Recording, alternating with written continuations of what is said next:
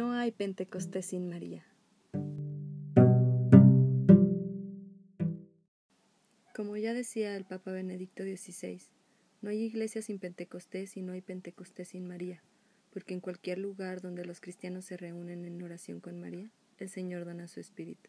Así que te invito a que te pongas tus audífonos, cierres tus ojos y medites la siguiente oración que se encuentra al finalizar la exhortación Evangelii.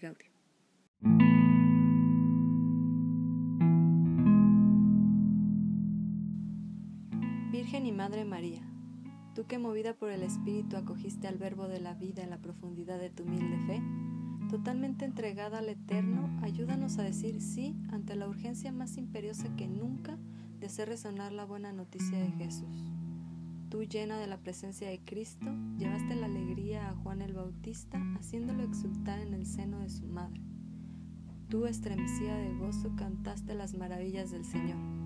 Tú que estuviste plantada ante la cruz con una fe inquebrantable y recibiste el alegre consuelo de la resurrección, recogiste a los discípulos en la espera del Espíritu para que naciera la iglesia evangelizadora.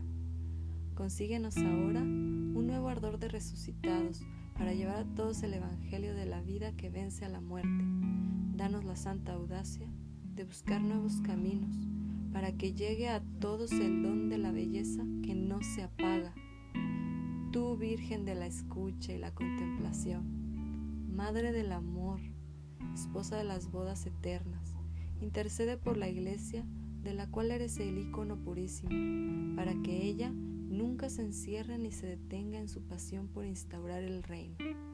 Estrella de la nueva evangelización, ayúdanos a resplandecer en el testimonio de la comunión, del servicio, de la fe ardiente y generosa, de la justicia y el amor a los pobres, para que la alegría del Evangelio llegue hasta los confines de la tierra y ninguna periferia se prive de su luz. Madre del Evangelio viviente, manantial de alegría para los pequeños, ruega por nosotros. Amén.